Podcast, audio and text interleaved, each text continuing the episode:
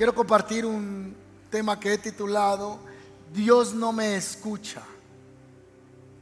Una de las frases que a lo largo de mi servicio pastoral he oído con frecuencia entre los creyentes es esa frase, Dios no me oye, Dios no me escucha.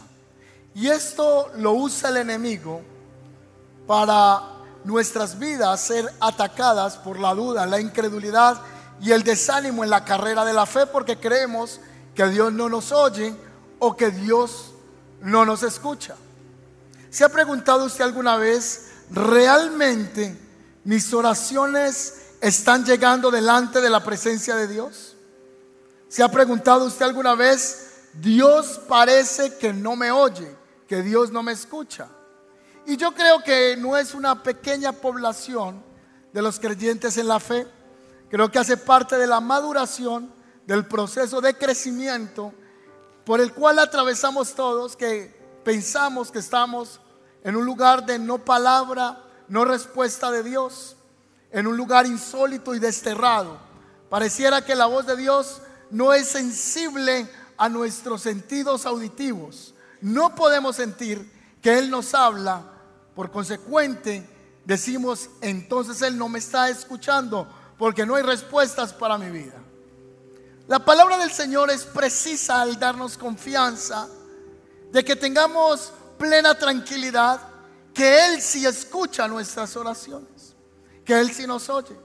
Por eso el profeta Jeremías en el capítulo 33, 3 dice, clama a mí y yo te responderé y te mostraré cosas grandes, secretas, ocultas que tú no conoces.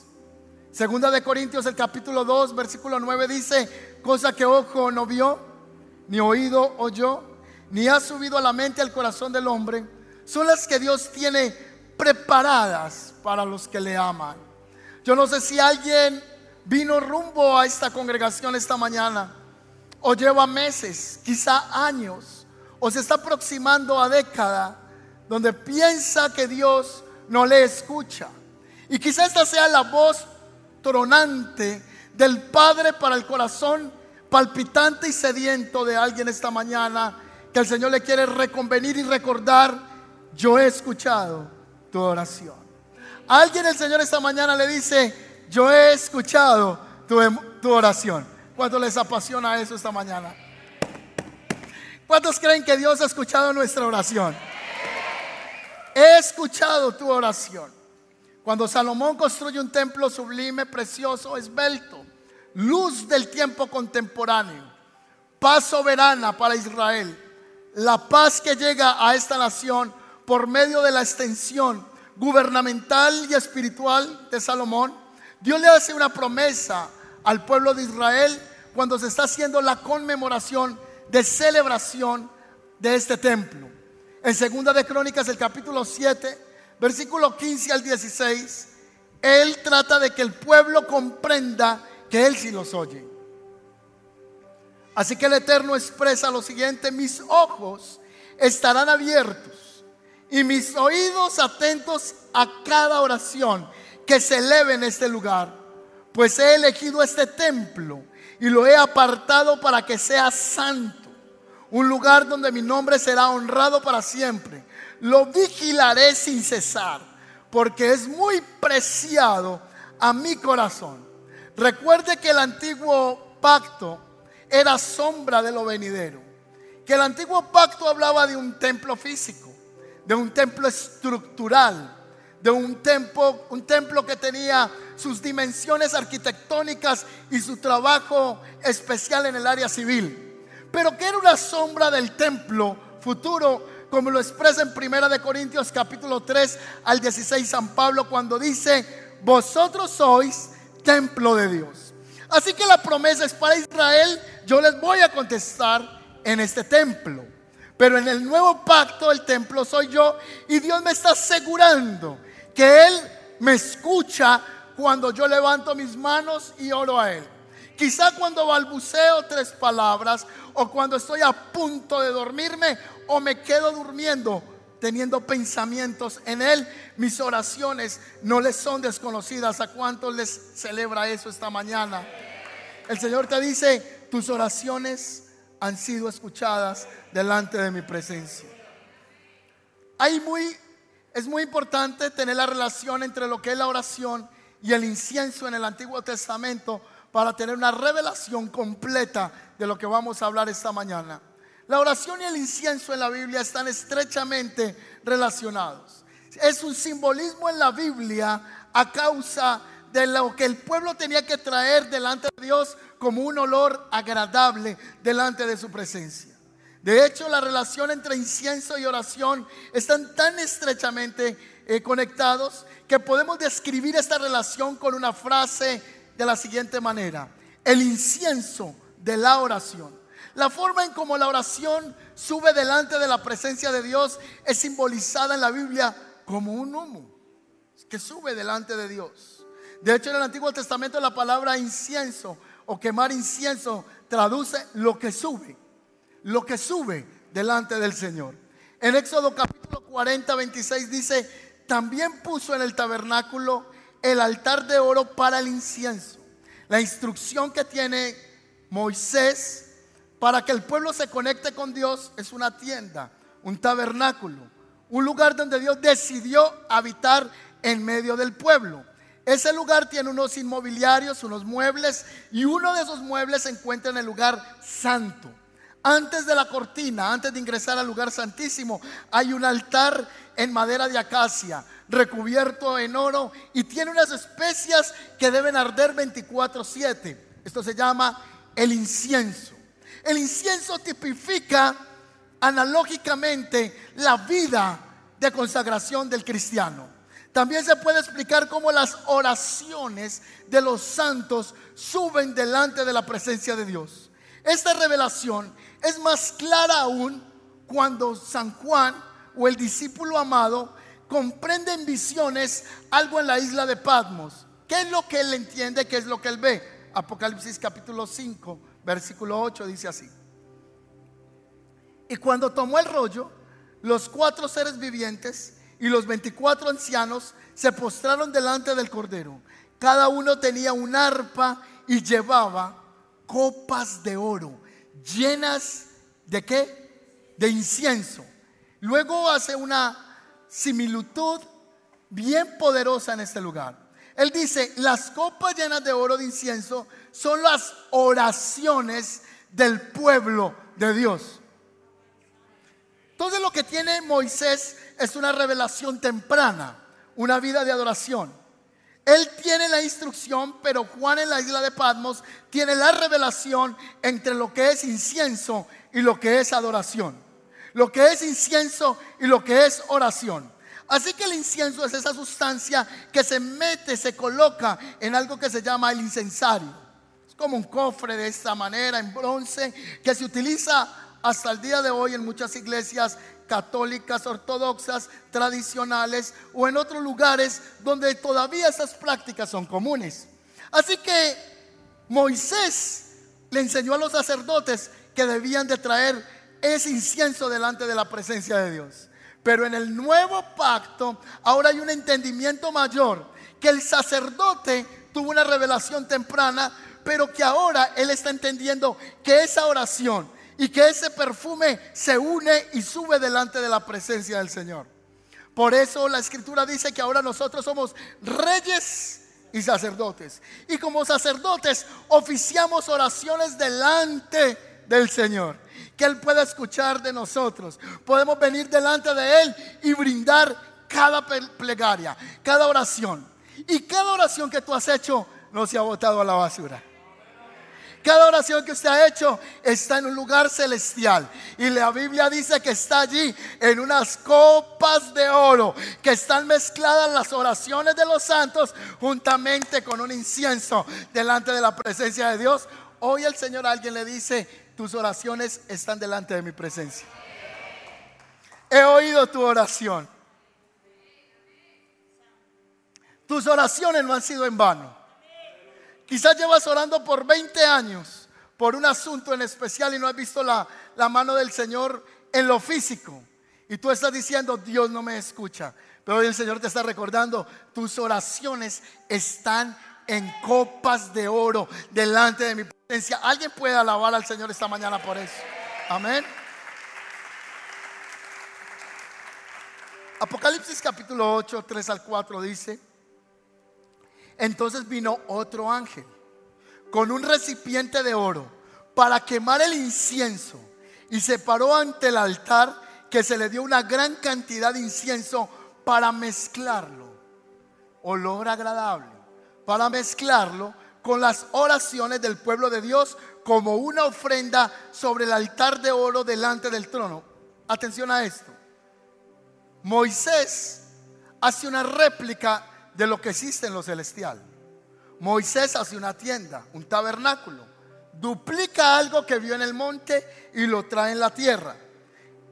Los seres humanos de la época vieron un tabernáculo y vieron un altar, que es sombra de uno que existe en lo celestial. En la tierra, hombres traen sus inciensos y los elevan delante de Dios. Pero en lo celestial hay ángeles que están allá en el trono de Dios con copas que están llenas de incienso y de oraciones. Ahora, ya el sacerdote no es Aarón ni los hijos de Aarón. Ahora hay una constitución de un nuevo sacerdocio, que son todos los que hemos creído que Jesucristo es el Hijo de Dios. Y ahora usted y yo podemos entrar delante de la presencia de Dios y oficiar esas oraciones que se convierten en olor agradable delante del Señor. He oído tu oración. He oído tu oración. El Señor a alguien le dice, he oído tus oraciones. Has estado debilitado pensando que yo no te escucho. Y el Señor dice, he escuchado cada palabra, cada letra que has escrito, la he leído. He sabido la intención de tu corazón. He oído tu oración. Este tipo de simbolismos que encontramos en las escrituras nos ayudan a comprender muchas de las cosas que Dios quiere enseñar, transmitir al pueblo. Estas imágenes son conocidas en el lenguaje bíblico como símbolos, figuras para poder comprender la verdadera esencia. Por ejemplo, Hebreos capítulo 10, versículo 1 dice, el sistema antiguo bajo la ley de Moisés era solo una sombra, un tenue anticipo, un tenue anticipo de las cosas por venir. Así que si el sacerdote entraba y oficiaba ese incienso delante del Señor y era escuchado, cuanto más ahora que estamos en la revelación completa, que es en Yeshua, el Hijo de Dios, tus oraciones están siendo escuchadas delante de Dios. Qué bueno saber que yo puedo orar a Dios y que Dios puede contestar mis oraciones. Qué bueno saber que me puedo acercar delante de Dios y que Dios puede escuchar cada sentimiento de mi vida. Así que estas frases del Antiguo Testamento, estas imágenes, este simbolismo profético, eran utilizadas por Dios para poder dar, entender una idea de algo.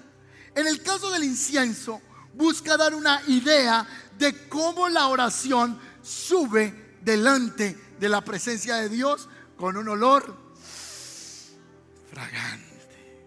Aquí ahorita mientras estábamos cantando, el Señor se acercó a la iglesia el camino e hizo.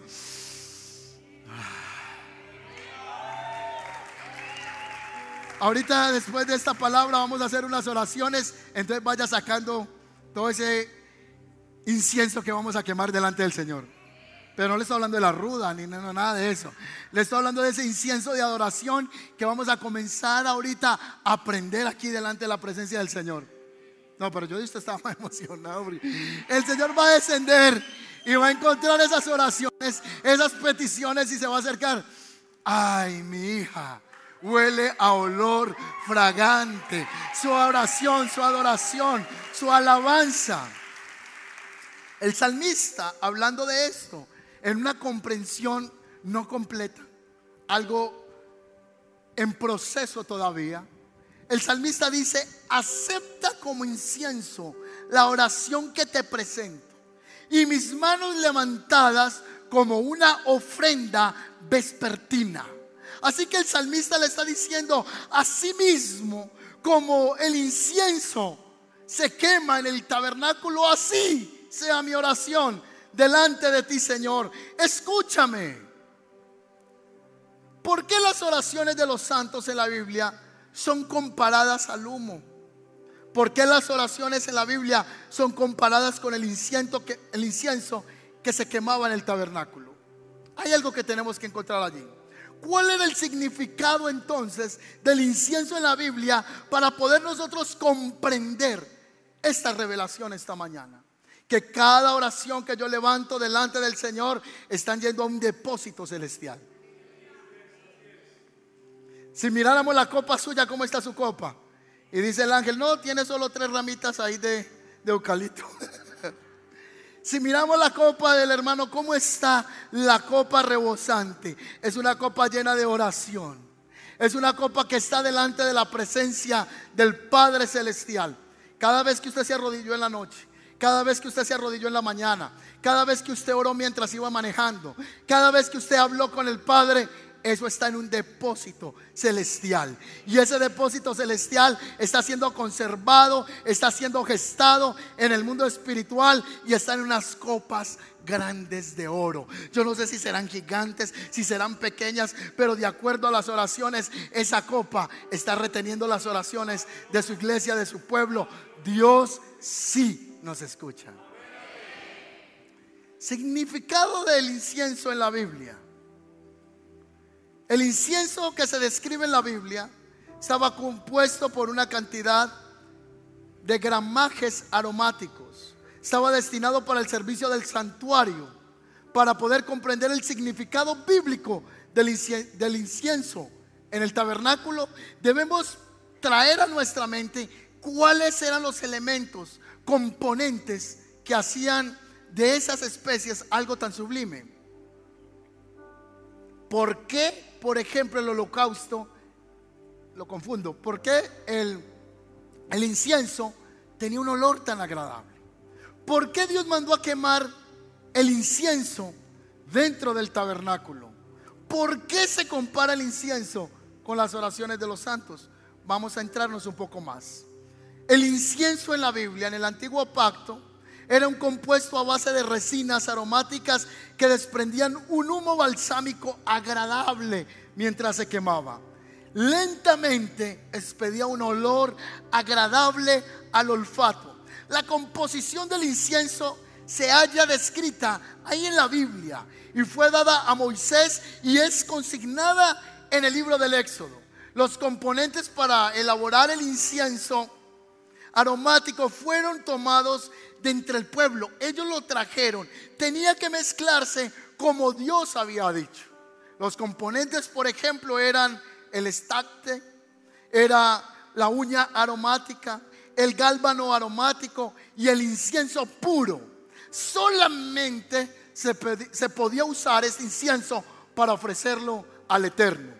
No se podía mezclar para otra cosa. Solamente se podía mezclar para poderlo ofrecer al Señor. Cada elemento de estos, cada componente se preparaba de manera proporcional. Es decir, debía ir de la misma cantidad que Dios había indicado.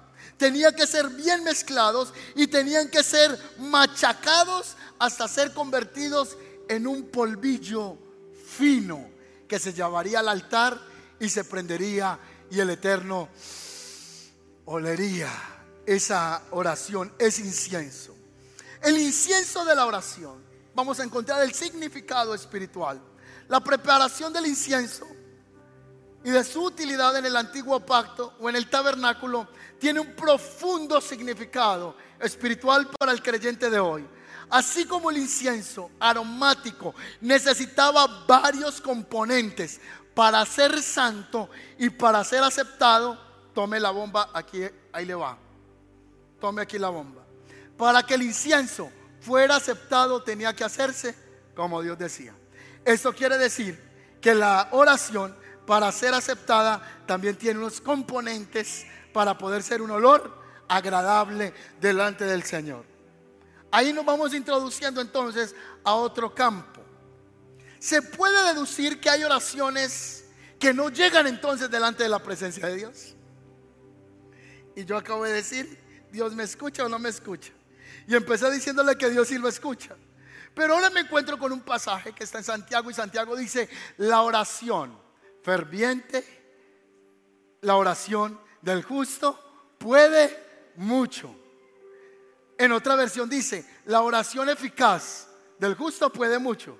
Quiere decir que si hay oraciones eficaces, hay oraciones, lo antónimo sería ineficaz. Hay oraciones que son ineficaces. Por eso la Biblia dice, la oración del justo puede mucho. Podemos entender por este pasaje bíblico que hay oraciones que son desagradables delante de Dios. ¿Cuántos dicen amén a eso? Ay, ay, ay. ¿Qué motivos pueden existir para que una oración sea desagradable delante de Dios? Si en el antiguo pacto el Señor se levantaba ahí en el lugar santo y comenzaba a oler y decía, ah, estoy complacido de este aroma. Recuerde que ese aroma más que un olor físico está datando la sombra de la vida del creyente cuando Pablo dice que ahora la iglesia que está en él, ahora nosotros somos el sacrificio que vivo y agradable. Y que hoy el Eterno no anda buscando una, una loción en la tierra más que la vida agradable y consagrada del creyente. ¿Estamos hasta ahí?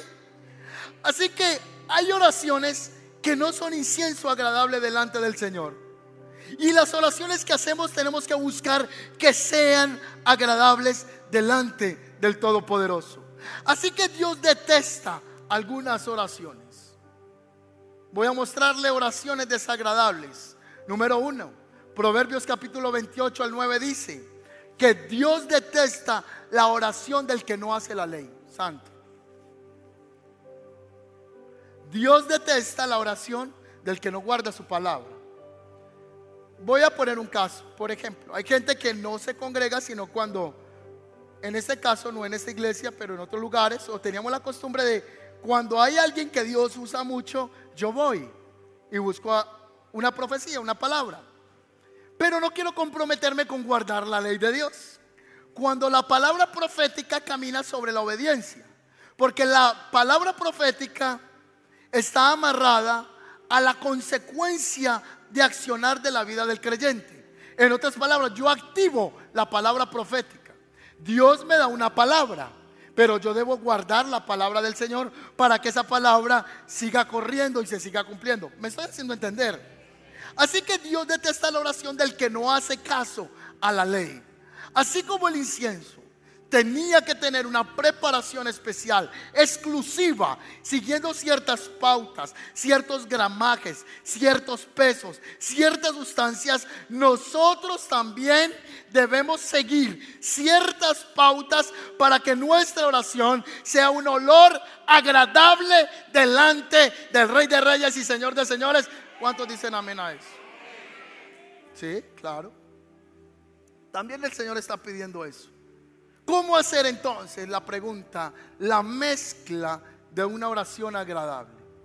¿Cómo hacer los componentes precisos para que esa oración traspase los cielos? Para que el incienso de nuestra oración sea un olor fragante delante del trono celestial. Así que debe ser presentado de la siguiente manera. La fórmula número uno, espíritu humilde y de arrepentimiento abordo la palabra ahí, humilde y arrepentimiento con un hombre que llegó delante del templo y luego llegó otro. Uno era fariseo y el otro era ladrón, publicano, estafaba a sus paisanos. El que era religioso se paró a orar, sacó pecho, se acomodó el, el ¿cómo se llamaba la cajita acá? Se me fue la filatería de cuero que utilizan los judíos, la filatería en sus manos, se amarró las cuerdas y comenzó a orar Adonai, Adonai, Adonai, Eloheno, Adonai. Gracias al Eterno, yo no soy como ladrones, mucho ladrón, mucha rata. Gracias a Dios. Gracias al Eterno, yo ayuno dos veces a la semana, tantos días a la semana. Gracias a Dios, yo no soy como ese que es mentiroso. Gracias al Eterno, yo no soy como... Hasta que se acercó un hombre de lejos y no podía acercarse, se sentía reconvenido por su conciencia y con su rostro en tierra dijo, ten misericordia, que soy un pecador. Y dice la escritura que la oración que se supone del rabino, que tenía que subir, se sabe la ley, se sabe todas las letras, se sabe todas las rutinas. Debió haber subido así, esa no llegó. Y dice que el Señor vio con agrado la otra. Porque el uno llegó con prepotencia basándose en sus obras. Y el otro llegó creyendo que la salvación y el encuentro con Dios, que su aroma dependía de la gracia y de la misericordia del Señor. Y él le dijo, yo no soy digno de ti. ¿Cuántos dicen amén? El primer componente para una oración no es que uno cambia la voz. Aleluya, aleluya. ¿Usted ha escuchado gente que pasa? Usted habla con ellos en la vida real y hablan normal. Cogen un micrófono y parece una ultratumba. Aleluya. Cambia todo. Porque se cree que como pongan la voz hay más unción o hay más presencia de Dios. Se olvida lo que Dios le dijo a, a Samuel cuando fue a ungir a, a los hijos de Isaí. Yo no miro lo que mira el hombre, porque el hombre mira la apariencia, yo miro el corazón. En otras palabras, yo conozco el incienso que hay en cada persona. O sea, yo conozco de qué está hecho cada individuo. Yo conozco la sustancia del corazón.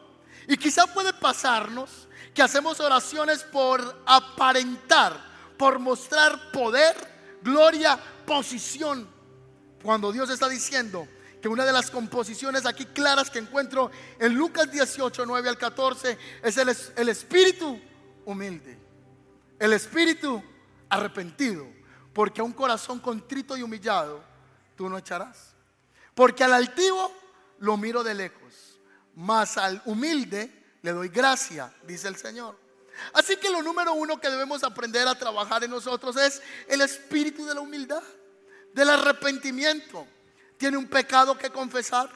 Y yo no estoy para decir, hijo del diablo, te vas para el infierno, te vas a quemar, eres un maldito, maleado, el diablo te va a patear. No, yo tengo que decirle, el Señor te ama, el Señor tiene un propósito contigo, pero el pecado oculto hará que tú no prosperes.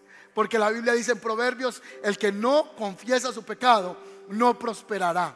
Mas el que lo confiesa y se aparta alcanza misericordia. Prosperará en todas las áreas.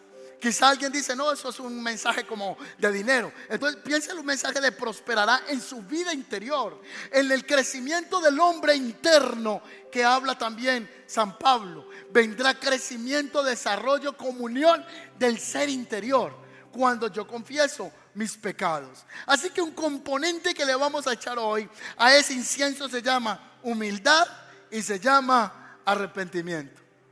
¿Cuántos quieren esta mañana tener esa característica en su perfume al Señor? Amén. Número dos, quien ora debe tener un espíritu de perdón y de reconciliación.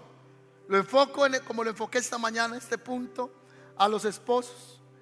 La Biblia dice que hay un problema bien grande que tenemos los esposos cuando pasamos tiempo en pelea con la esposa o la maltratamos. Porque la Biblia dice, traten bien a sus esposas para que sus oraciones no les sean estorbadas. Entonces llega el hermano, arregla la iglesia, trabaja, sube, tiene grupos conexión, canta, baila, silba, hace de todo en la iglesia. Pero hace un mes no le habla a la esposa. Entonces el Señor dice, no, así no es. Así, usted le cayó el wifi conmigo. Le corté la banda ancha. Y llega el hermano y pone una antena más grande y, trata de poner un plato ahí gigante para coger la señal celestial y tiene la señal caída. Porque tiene problemas con la esposa, la está maltratando. Esto lo decimos solo como por mencionarlo, porque en el pueblo de Dios no creo que exista eso. Pero hay esposos que yendo a la iglesia le pegan físicamente a sus esposas. Hay maltrato físico, verbal, hay maltrato patrimonial y hay humillaciones entre las parejas. La Biblia dice que eso va a hacer que tu oración no llegue delante del Señor. Y usted puede prender el chamizo que quiera, puede meterle fuego el que quiera, y usted, uff, uff, que suba mi oración. Y lo que está haciendo es un número el tremendo. Esa oración no está subiendo delante del Señor. Dice, traten bien a sus esposas para que no tengan estorbo en la oración. Entonces llega el hermano y va y busca al mentor, al pastor. Me están haciendo brujería, pastor. Me están haciendo brujería. Nada me sale. Y el mentor dice, sí, eso es brujería. Cuando quizás no es brujería, es que está maltratando a la mujer. Y hay cosas que no necesita oración, se necesitan acción. Hay cosas por las que la gente dice, ore por mí. Y no es tiempo de orar, es tiempo de actuar. Hay gente por la que oran 50 veces y no es libre. Porque maltrata a la mujer. No necesita oración, necesita obedecer. Alcahuetería, cuando una persona llega, busca consejería maltratando a su mujer y tiene 15 consejerías y todavía busca al mentor. No pierda tiempo con esa persona.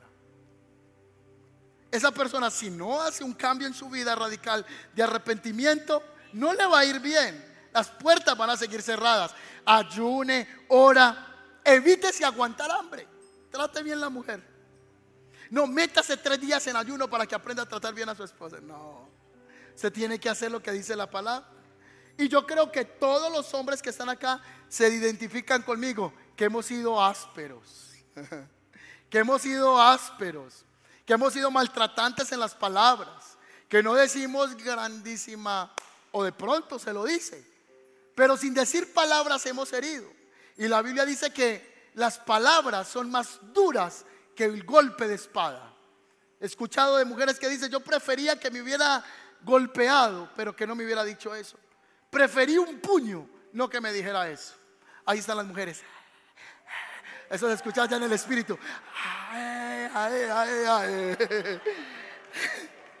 Sí.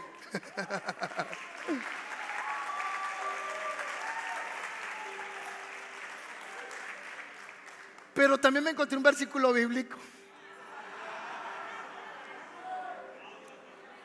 Mujeres, respeten a su marido. También me encontré un texto bíblico que dice, honren a su marido como honran a Dios. Santo. Hay mujeres que le dicen al marido tonto, estúpido, bobo, bruto, terco, lento. Habla, papá.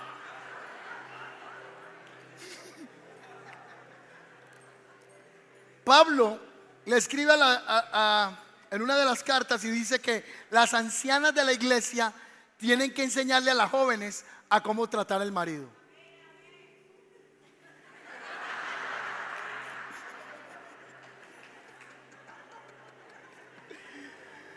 ¿Sabe que en Colombia se disparó la consulta en demandas y ya no por mujeres, sino por hombres amos de casa desesperados.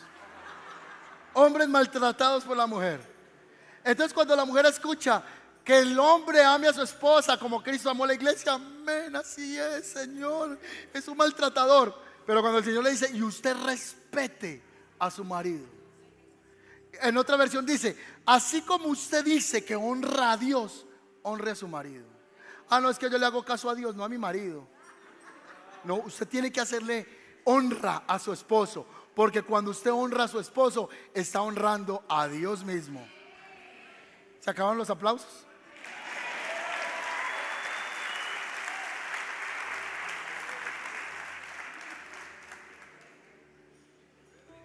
Tener un espíritu de perdón y reconciliación si usted lleva 15 días durmiendo en la sala si usted lleva 20 días durmiendo en la cama y su esposa en la cochera con el perro, organice ese tema hoy y pídale perdón al Señor y pídale perdón a su esposa. Amén. Y van a ver que los cielos se abren, que hay bendición. Espíritu de perdón y reconciliación. El Señor dice que cuando vamos a presentar nuestra ofrenda, miremos en no tener odio en contra de nuestro hermano porque esa ofrenda no es bien vista. ¿Tiene alguien que perdonar? ¿Tiene alguien que liberar esta mañana? Quizá eso está haciendo que su oración no esté llegando al cielo. Quizás eso está haciendo que la oración esté siendo detenida. Hay oraciones que Dios lo va a llevar a hacer a usted que en 20 segundos usted va a tener la respuesta. Hay oraciones perseverantes y ya las vamos a ver. Pero hay oraciones que al instante Dios puede contestar. Hay gente que cree que es que Dios toca rogarle toda una vida para que responda. Como que no, insiste, insiste, y no, no, pero es que es duro, nada que contesta. Entonces no es que Él es duro, es que tenemos que mirar qué está haciendo que nuestra oración no tenga la respuesta. ¿Qué está afectando el incienso? ¿Qué está afectando la composición para que no llegue delante del Señor? Quien ora debe ser obediente a la palabra. Proverbios capítulo 15, 8 dice que Dios detesta el que no guarda su palabra. Entonces hay una frase que aplicamos a todos. No, no, no, no. Hermano, Dios ama al pecador, pero odia al pecado.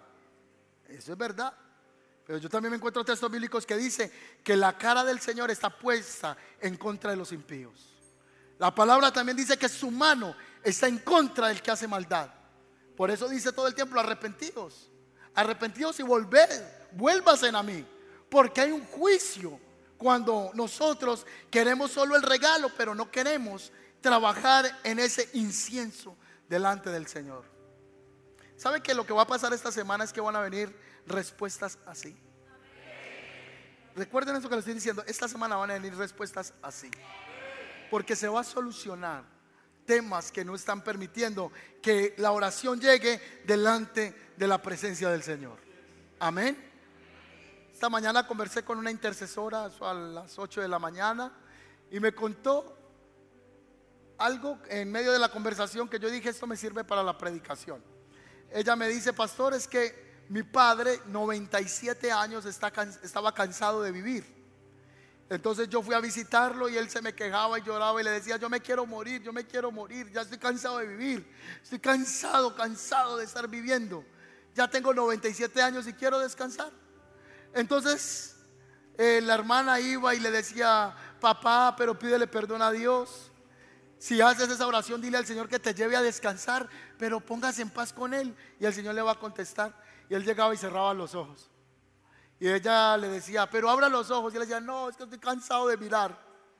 97 años mirando. Nunca había escuchado eso.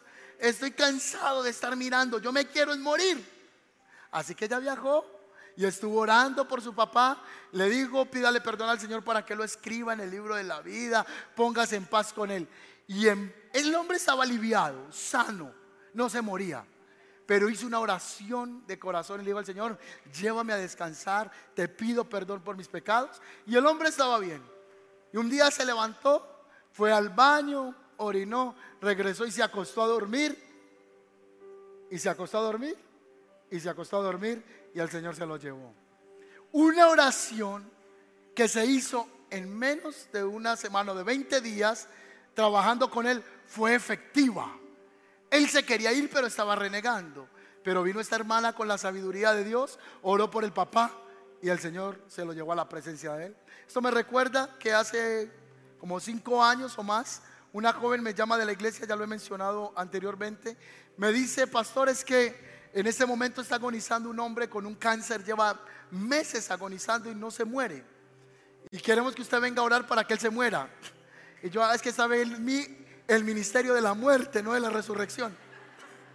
Venga para que ore para que se muera. Y yo, bueno, por los que yo oro se mueren a veces, entonces voy a ir allá. Eran las 11 de la noche y le dije, no, es que mira, está lloviendo mucho y para donde me toca movilizarme hasta ahora es cierto, es peligroso. Yo voy a ir mañana a primera hora. Me acosté a dormir y ¿quién duerme? Yo, Dios mío, me van a achacar este muerto a mí no haber ido hasta ahora. Me levanté temprano y me fui para ese lugar y efectivamente encontré al Señor en la cama agonizando. Hablé con la esposa y me dijo, yo quiero que Él se muera ya. Yo no quiero verlo más sufrir a Él. Yo quiero que Él se muera porque me parte el alma, el corazón verlo penar de esta manera. Así que yo me le acerqué, le tomé la mano y le dije, va a repetir esta oración conmigo porque hoy se le va a acabar el dolor. Hoy usted será un hombre joven, será un hombre vigoroso, no tendrá ningún cáncer en su cuerpo, no tendrá ningún dolor, va a estar en un paraíso, va a estar en mar de cristal, va a estar en una ciudad que su arquitecto es Dios y que las calles son de oro. Él le dije, como usted, el Señor no podía pronunciar palabras, le dije, en su mente pronuncia estas palabras. Y lo guié a la oración de fe. Y después salí, ya, yo dije, Señor, cumplí mi parte. Me fui. Y antes de llegar a la oficina, eso de las 10 de la mañana, recibí una llamada y me dijeron, pastor, acaba de morir. La familia estaba feliz porque estaba viendo una respuesta que se había dado. La oración no había sido efectiva porque Dios le estaba concediendo en su gracia, en su favor, en su misericordia, un episodio de arrepentimiento antes de dejar esta tierra. Y cuando se solucionó ese punto, la oración, pa, fue efectiva. Hay oraciones que hoy van a ser, pa, efectivas, que Dios va a contestar, Dios va a responder. ¿Cuántos dicen amén a eso? La oración debe ser perseverante. ¿Cuántos de los que están acá llevan 20 años orando y dicen, no, Dios no me escucha? Yo he orado tanto por esto que siento que Dios no me escucha. Pero la oración también tiene que ser perseverante. La Biblia dice que una mujer que era viuda fue donde un juez injusto para que le hiciera justicia. Quizá unos documentos, un tema de indemnización. Yo no sé cuál sería la justicia. Pero él tiene que operar jurídicamente a favor de esta mujer.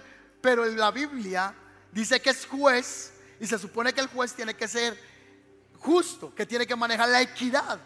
Pero este hombre no le hacía justicia. Y veía a la señora que venía y decía, ay, otra vez está, no, qué pereza, qué intensa, dígale que no estoy. Y el juez la llevaba así. Pero la tipa era intensa, iba todos los días. Y le decía, juez, hazme justicia. Y él se le escondía. Le escribía el WhatsApp, le ponía caritas así llorando, atiéndame. Y nada, no le contestaba. Hasta que un día el juez se cansó y dijo, no, pero qué mujer tan cansona esta. No sé si alguna vez le pasó a, alguien, a usted con alguien así. No, este, de cansón me toca atenderlo y sacarlo rápido. No sé si le pasó alguna vez a usted. A usted con el marido haciéndole la comida, ese de cansado, me lo saco con esa lenteja rápido. Y él vio la mujer que venía y le hizo justicia. Entonces la Biblia dice, si esto es un juez que es injusto, que no tiene temor de Dios y compasión en su corazón, por la perseverancia de esta mujer le hizo justicia, ¿cuánto más vuestro Padre que está en el cielo? ¿Cuánto más? Y si ustedes dice la escritura, ¿qué padre que un hijo le pida un pez le va a entregar un escorpión? ¿O qué padre que su hijo le pida un pan le va a entregar una piedra. ¿Quién va a hacer eso? Si vosotros, siendo malos, sabéis dar buenas dádivas, saben dar buenos regalos, cuanto más vuestro Padre que está en el cielo no saben de qué cosa tiene necesidad. Dios te ha escuchado o esta mañana tu oración va a ser escuchada. Termino con este pasaje de Apocalipsis. Apocalipsis dice que nuestras oraciones están en el redoma del Señor. Entonces vamos a sacar el rencor, el maltrato a la esposa, el maltrato al esposo. Y usted va a ver que va a venir bendición. Y usted dice, yo pensé que me iba a meter en un ayuno de 15 días, pastor, para esta respuesta. Pero con solo haber hecho esto, vino una respuesta de Dios a mi vida. No estoy devalorando el valor del ayuno.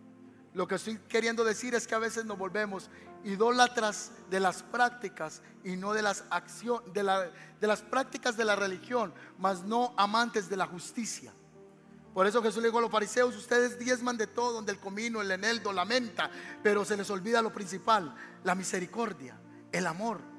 Ustedes pasan por alto lo más importante porque son fieles a las tradiciones de los hombres. Esa oración que vamos a hacer esta mañana va a ser una oración. Piense que está pidiendo al Señor que esa oración sea con fe y sea con propósito. Vamos a hacer una oración como? Con fe. Porque ya vamos a pedir perdón, vamos a sacar los estorbos. Y luego vamos a hacer con fe y con propósito. Fe y propósito. Propósito, Ana está orando. El sacerdote está en la esquina y la mira. Dice, esta vieja que es que borracha aquí en la iglesia. No le da pena. Y la mira otra del profeta, Samuel. No, y ella está. El sacerdote que le dice, Ana, pues estás pasada de sidra. No, mi Señor, es que estoy en amargura de espíritu. Porque le estoy pidiendo al Señor un baby.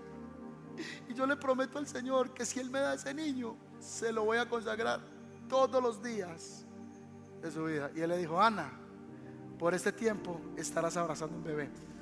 ¿cuál es la clave ahí? Ella hizo algo con fe, estaba pidiendo a Dios, pero estaba haciendo una petición con propósito.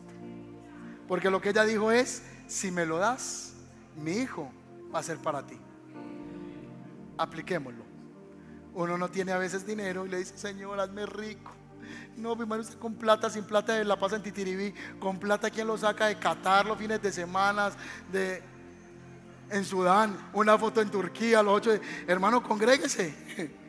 Ay, no estoy en contra de los paseos. Es más, programemos un paseito para Israel y nos vamos. Amén. Programemos y nos vamos. Lo que estoy queriendo decir es que a veces pedimos cosas que para qué las estamos pidiendo. Esa oración, para que sea contestada, tiene que tener un Señor, yo te pido esto para este propósito. Dos, fe. Hay una mujer que la Biblia llama la sirofenicia o la mujer cananea.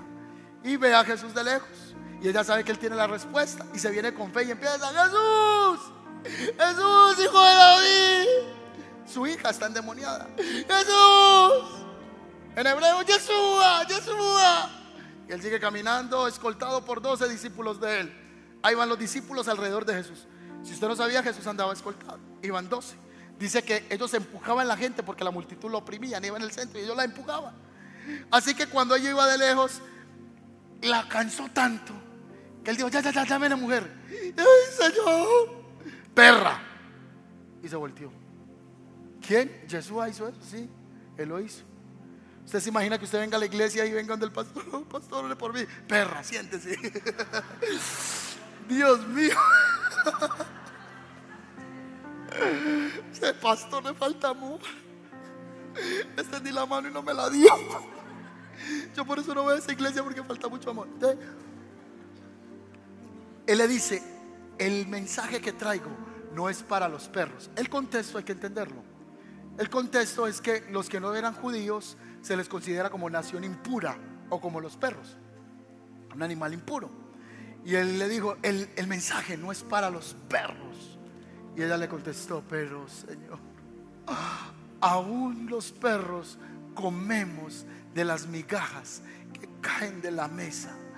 Entonces el Señor se volvió y dijo, wow, este mensaje no es por ti, pero tú que no eres judía, tienes más fe que los judíos. Le dijo, no he hallado tanta fe en mi pueblo, no he hallado tanta fe en Jerusalén como el que he hallado en ti.